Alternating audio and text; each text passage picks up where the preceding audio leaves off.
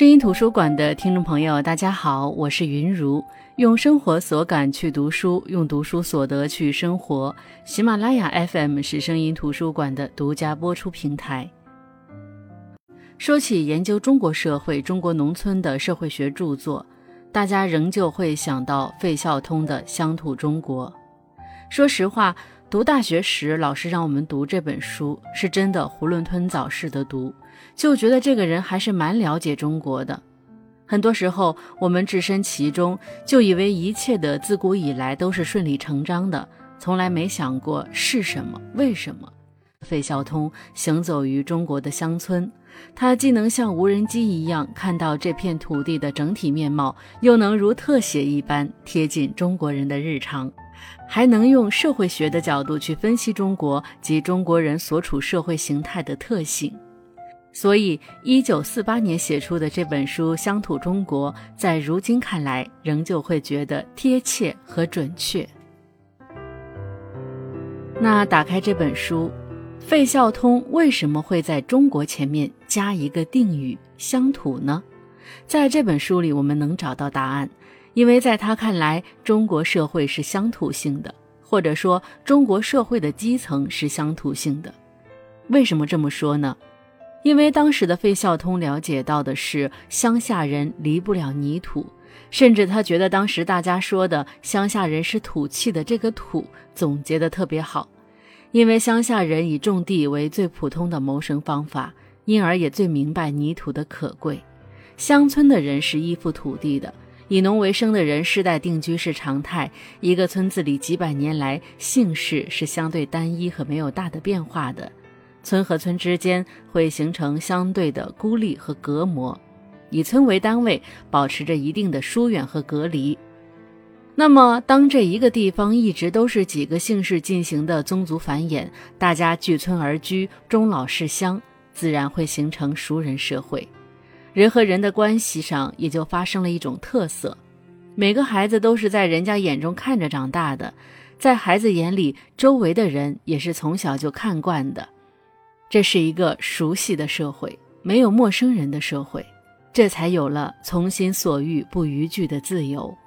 当然，这和我们现代社会法律所保障的自由不同。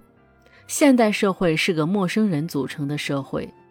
你不知道我的底细，我也不知道你的底细，所以凡事得讲个明白，还要怕口说无凭，要签个字画个押，这样的情况下才产生的法律。而在乡土这样的熟人社会中，法律是无从发生的。就像熟人常说的：“你这不是见外了吗？”乡土社会里是从熟悉中得到信任的。乡土社会中，人和人相处的基本方法是做到自己就心安，但是你无法拿这个在现代社会当中去当通行证。因此，费孝通也解释了。说，在我们的社会的急速变迁当中，从乡土社会进入现代社会的过程当中，在乡土社会中所养成的生活方式，处处产生了流弊。陌生人所组成的现代社会是没有办法用乡土社会的习俗来应付的，于是“土气”就成了骂人的词，“乡”也不再是衣锦荣归的去处了。费孝通给中国下的这个乡土性的定语，其实是这本书讨论中国社会的基础。那在这本书的后面的很多观点和思考，都是基于这一点进行的。这也是我一开始一定要跟大家分享这一点的原因。那我觉得最有意思的是费孝通对中国乡土社会的社会结构进行的分析。在费孝通看来，西洋社会的结构秩序是团体格局，比如。一个家庭团体当中，孩子成年了，如果要住在家里，是要给父母交膳食费的，这是大家都承认的团体的界限。当你在这个团体里，你是有享受这个团体福利的资格的。但是，当你成年了，走出家里了，那么这个资格就取消了，你也就走出了这个团体。在西洋社会里，这不是什么人情冷暖的问题。而是权力的问题。西洋社会里，每个人争的都是在某个团体里的权利，但是在中国是讲交情的，是攀关系的。费孝通觉得中国乡土社会的社会结构是差序格局，这个差序格局是相对于西方的团体格局来说的。他认为，大家之所以认为乡村人是私的，这个私就是公私分明的私，这个私可以认为是利己、自私等，是因为中国乡土社会的基本社群是家，但是家的大小在中国人的观念当中是伸缩自如的。家里的可以是指自己的太太一个人，家门可以指叔伯侄子一大批，自家人可以包罗任何要拉入自己的圈子、表示亲热的人物。自家人的范围是因时因地可伸缩的，大到数不清，真是天下可成一家。所以费孝通觉得中国人的社会结构就像是一个小石头丢在水中所发生的一圈一圈的波纹。每个人都是他的社会影响所推出去的圈子的中心，每个人在不同的时间和地点所动用的圈子是不一定相同的，这个是比较好理解的。你看，以我们每个人为中心，首先第一层推出去的波纹肯定是最直接的亲属关系，比如生育和婚姻构成的我们的父母、我们的孩子、我们的妻子和丈夫，然后一层层的推出去。有了叔伯、表亲、姻亲等等，也就有了中国人常说的“一表三千里”。当然，这一圈圈的推出去，越推越远，越推越薄。就像《红楼梦》里的贾府，有算近一点的姑表亲戚、姨表亲戚，比如说林黛玉、薛宝钗；还有远一点的，像刘姥姥。那么，我们每个人都有这么一个以亲属关系布出去的网。但是没有一个网所罩住的人是相同的。那接下来费孝通所考虑的问题是，这样的一个网以及每个人所构成这样的一个格局，它是按照什么样的规则运行的呢？这个社会结构的基本特性是什么呢？这点上，费孝通借助了儒家经典来阐释。他觉得在传统的社会结构里，人和人往来所构成的网络中的纲纪。大家可以理解成一个规则，这个规则呢是一个插序，也就是儒家所说的人伦纲常中的伦。伦重在分别，在《礼记·祭统》里所讲的十伦有鬼神、君臣、父子、贵贱、亲疏、爵赏、夫妇、正室、长幼、上下。在我们现在读来，我们可能会有一定的疑问。像鬼神、君臣、父子、夫妇这些具体的社会关系，怎么能和贵贱、亲疏、远近、上下这些抽象的相对地位相提并论呢？那在《礼记大传》里也说：“亲亲也，尊尊也，长长也，男女有别，此其不可得与民变革者也。”意思是我们所说的亲亲也、尊尊也、长长也、男女有别，是这个社会结构的纲纪，是这个社会结构的纪律，它是不能变的。变的只是利用这个规则所做的事情。由此，费孝通想到了孔子所说的“推己及人，克己复礼”，结合他提出的以自己为中心的差序格局，上面的问题就不难理解。十伦里，不论是代表社会关系的，还是代表社会地位的，都是以人为中心的。这个人就是自己。如果以每个人为中心的这个社会结构里都能遵守十伦，那么这个社会结构就是相对牢固的。但是其中唯一的变数是中国人私的这个特性，因为是以自己为中心，一圈圈推出去的。那么每一个更小的圈，相对于大圈来说都是私的，自己和群己的界限是相对的，是模糊的。当一个人为了小家牺牲家族的利益，他自己不认为他是自私的，因为他是为了自己的家庭，他是为了这个小团体的公。在差序格局里，公和私是相对而言的。你站在任何一圈，你向内看，你都可以说是公的。就像书中这段所说的，在西洋的社会里。国家这个团体是一个明显的，也是唯一特殊的群体界限，在国家里做人民的无所逃于这个团体之外，就像一根柴捆在一树里，他们不得不把国家弄成一个为了每个分子谋利益的机构。于是他们有革命，有宪法，有法律，有国会等等。那在中国的传统里，群己的界限是模糊不清的天下，国是皇帝的家，界限从来都是不清不楚的，不过是从自己这个中心所推出去的社会势力里的一圈而已。所以可以着手的，能具体落实的，只有一个己，克己也就成了社会生活当中最重要的德行。他们不会去克群，不会去克他。那了解了这些，我觉得再往下讲，就是我觉得阅读这本书最有感触的家族和男女有别这两篇，感觉就像是我们过去阅读了无数个封建中国的爱情故事，我们为其哭，为其笑，但是费孝通却告诉了我们这样的爱情故事的一个基本方法论：没有人生的悲观，封建的枷锁，没有人性的试探，道德的谴责，他一张嘴就是喏。你们的爱情悲剧是这么造成的，最大的爱情悲剧就是没有爱情。当然，费孝通是先给我们捋了捋中国人的家族。他说，中国的家是一个事业组织，家的大小是依着事业的大小而决定的。如果事业小，夫妇二人的合作已经能够应付，这个家也可以小的等于家庭；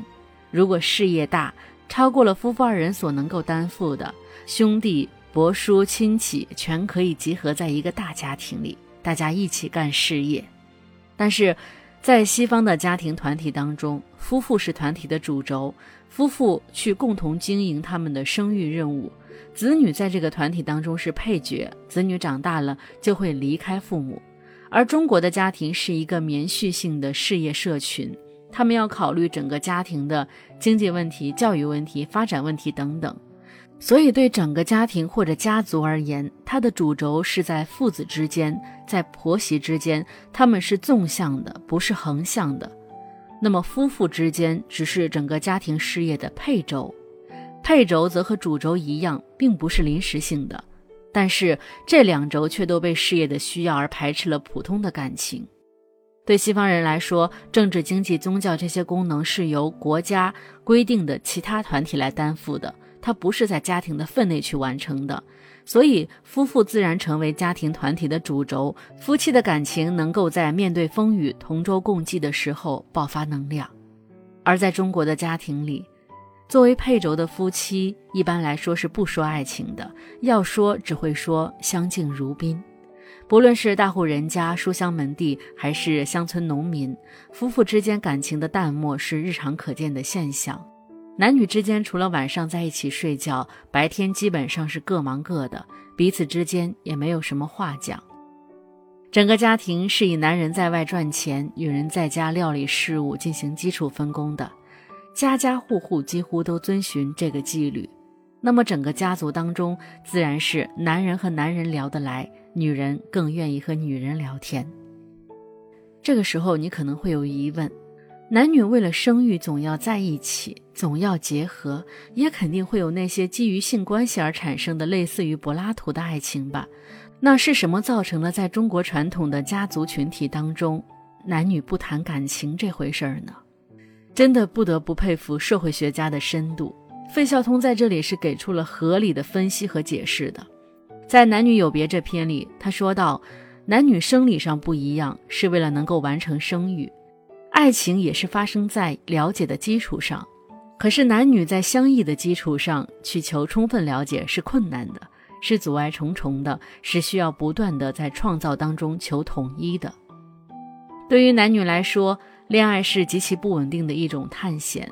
恋爱的持续依赖于推陈出新，不断的克服阻碍。恋爱中的人享受的正是恋爱的过程，而不是得到一个什么样的结果。从结果来说，可以说是毫无成就的。非但毫无成就，而且可能使社会关系不能稳定，使依赖于社会关系的事业，尤其是家庭事业不能顺利经营。正因为如此，中国人的婚姻和家庭是不讲爱的，他需要的是稳定，他害怕社会关系的破坏。为了稳定男女间的关系，必须有一种安排，使他们之间不发生机动性的感情，那就是男女有别的原则。男女有别是认定男女间不必求同，在生活上加以隔离。这隔离非但是有形的，所谓男女授受不亲，而且还是在心理上的。男女只是在行为上按着一定的规则经营分工合作的经济和生育事业。